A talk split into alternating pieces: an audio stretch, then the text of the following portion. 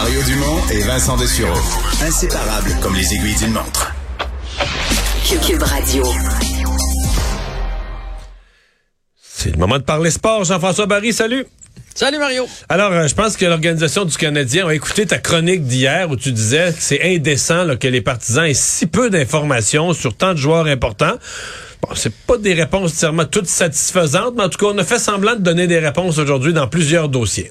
Oui, mais on est plus écouté qu'on pense, hein? Ben oui, Ça veut ben dire oui, ben que oui. euh, je sais pas si c'est Chantal, France Margaret, je sais pas si c'est Dominique Ducharme, il y a quelqu'un quelque part qui nous écoute. Peut-être Jeff Gorton qui veut améliorer son moi, c'est ça. français. Je suis sûr que c'est ça.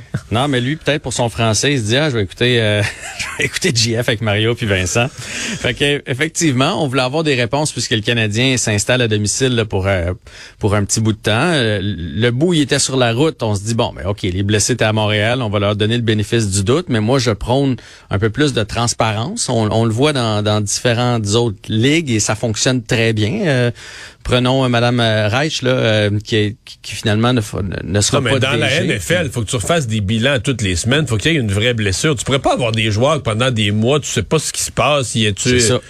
Ça, ça se peut pas, là. Puis en plus, je trouve que quand on fait ça, ça laisse place à interprétation. Tu sais, une fois qu'on sait la vraie réponse, là, ben, il n'y a pas un journaliste ou euh, un chroniqueur qui va partir des rumeurs. On la, on la connaît, la réponse. Fait que fa- faites-nous confiance. On a bien géré le cas Drouin, euh, Price. euh. enfin, donc aujourd'hui, des nouvelles des joueurs blessés.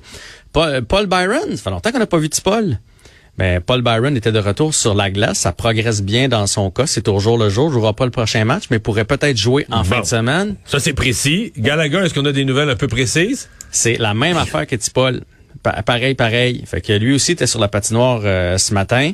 Euh, il s'est entraîné avec ses coéquipiers. Il est pas prêt pour un retour au jeu, mais lui aussi, ça pourrait être en fin de semaine. Fait que ça, c'est deux bonnes nouvelles quand même pour le Canadien de Montréal. C'est deux vétérans, deux gars qui ont le A sur leur chandail, qui peuvent venir, à mon avis, petit peu, un petit peu de leadership, là. ben, apporter quelque chose parce que visiblement, il y a de quoi de briser dans ce vestiaire-là. Là. Euh, Est-ce que c'est du charme? On pourra, on pourra faire une chronique Ouais. là-dessus. Est-ce que c'est du charme? Est-ce que c'est son message? Est-ce que c'est le système de jeu ou tout simplement des joueurs qui, qui ont plus envie de jouer ici? Je sais pas qu'est-ce qui se passe, mais deux, deux assistants capitaines qui reviennent, ça peut juste aider. Ensuite de ça, Jonathan Drouin. C'est au haut du corps, finalement, qu'il est blessé. Euh, lui était pas sur la patinoire et on s'est duré indéterminé. Donc, on n'a aucune idée euh, de quand est-ce qu'il va revenir. Euh, Christian Dvorak, euh, il est sur le protocole de commotion cérébrale. Lui, vous avez vu le coup que Spurgeon lui a donné, hein? Mhm. Coup à la tête. Après l'arrêt du jeu, là. Après, ouais, puis honnêtement, moi, j'en reviens pas que la Ligue ait pas sévi parce que il s'était évitable. Tu sais, euh, il avait la tête là, le gars est passé, il a juste comme sorti un petit peu l'épaule, puis il a donné un petit coup directement sur la tête. Mais bon, visiblement, c'est pas assez pour la Ligue nationale de hockey. Euh, Montembeau euh, prend du mieux aussi. Euh, on va en savoir un petit peu plus pour, sur lui là, dans les euh, dans les Est-ce prochains qu'il jours. pourrait jouer mais- demain? non, ne sera Non, pas en uniforme demain, mais s'il peut, lui en fait, dans son cas, c'est qu'on espère qu'il va éviter l'opération. Parce Oh. que s'il se fait opérer, ben là, il part pour le reste de l'année. Fait que, mais il dit qu'il se sent de mieux en mieux, fait que peut-être qu'on va réussir à éviter ça. Et finalement, des nouvelles de Carey Price, puisqu'aujourd'hui, euh, on a eu, les journalistes ont eu la chance de parler avec Éric Raymond, qui est entraîneur des gardiens de but. C'est très, très rare d'ailleurs qu'il se pointe au micro. Il est venu nous parler de Carey. C'est vraiment son genou. En tout cas, c'est ce qu'on nous a dit. Il n'y a rien d'autre euh, dans sa vie ou etc. Il est même frustré de ce qui se passe présentement. Faisait du progrès. Là, il en fait plus. Euh, il pensait déjà de retour au jeu. Donc ça, ça, ça le met en beau fusil apparemment, Carey, de pas pouvoir être sur la glace avec ses coéquipiers. On a dit encore un deux semaines probablement avant qu'il touche à la glace. J'ai vraiment l'impression de revivre euh, il y a trois ans. Vous vous souvenez de trois ans, quatre ans, là, lorsque à, à chaque mois, on nous disait Ah, ça s'en vient dans le cas de Carey, ça s'en vient, puis qu'on nous repoussait ça continuellement. Euh, les hanches, les genoux, on sait à quel point c'est important et sollicité pour un gardien de but. Ça regarde rien de bon à l'âge que notre Carey est rendu. Bon. Sami Nikou est au balotage? Ouais. Ça va pas vous empêcher de dormir. Non, ça va. Euh, on- avait été chercher Je reviens sur là, dans toute ton histoire, là. Y, a-tu des problèmes aux cordes vocales? euh?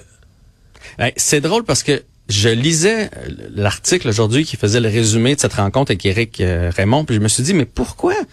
Si, Si c'est Carey Price qui me dit tout ça, là, écoute, là, mon genou, ça revient pas, je vais jouer dès que je peux. Je, je- je vais être prêt à croire ça.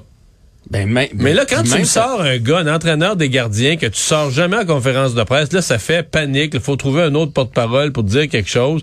ça, je sais pas quoi te dire.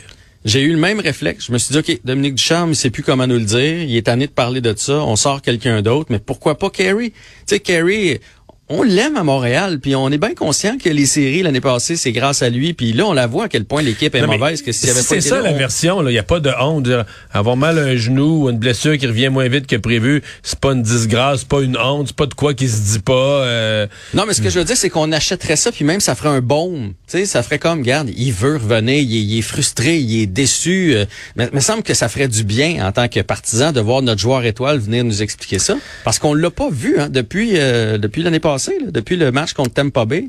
C'est la dernière fois qu'on l'a vu, euh. Fait que moi aussi, j'aurais aimé le voir au micro aujourd'hui, ou en tout cas dans les prochains jours. Jean-François, ça prenait des nerfs d'acier pour euh, pour passer à travers le match euh, de Félix Auger à l'IASIM qui s'est terminé euh, ben, tard ou trop tôt ce matin, mais pas si tôt que ça. Ça a été très long. Ça a été long. euh, écoute, euh, je me suis levé à 6 heures pour faire l'intervention avec euh, Philippe Vincent. Puis Il on en était au restait un bon bout, c'est ça. Ouais, mais à cette heure-là, ça allait bien. Là, moi, quand je me suis levé à 5h30, j'ai regardé sur mon sel, il menait 2-7 à 0. Euh, je me disais, Tabarouette, il est sur la bonne voie. Puis là, ça s'est écroulé ensuite. là.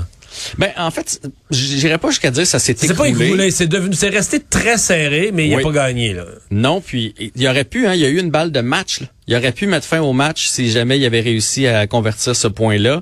Euh, mais Medvedev, à chaque fois qu'il était le dos dans les câbles, il revenait avec une grosse performance, avec un, gros jeu, un gros point, avec un as. C'est là qu'on a vu l'expérience de un. Il s'est mis à servir plus rapidement aussi, on dirait, pour exténuer Félix, pour pas lui donner le temps de, de reprendre sur lui. Et là, ça a glissé. Il a gagné le troisième set au bris d'égalité. Quatrième set, seulement un bris, mais bon, c'est suffisant. Et cinquième set, la même chose. Mais même au cinquième set, Félix a eu cinq chances de le briser, mais il a pas réussi. Fait que là, de un, Ben, l'expérience... jusqu'à la toute fin, là. Jusqu'à la toute fin, il aurait pu recréer l'égalité. euh. Ben, il a pris les devants 0-30 dans le dernier point. Là, on s'est dit, ça y est. Puis finalement, il a perdu les quatre points euh, consécutifs par la suite. Mais belle performance pour Félix, qui est beaucoup plus jeune. Puis un jour, il va remporter un tournoi du Grand Chelem. J'ai aucun doute là-dessus.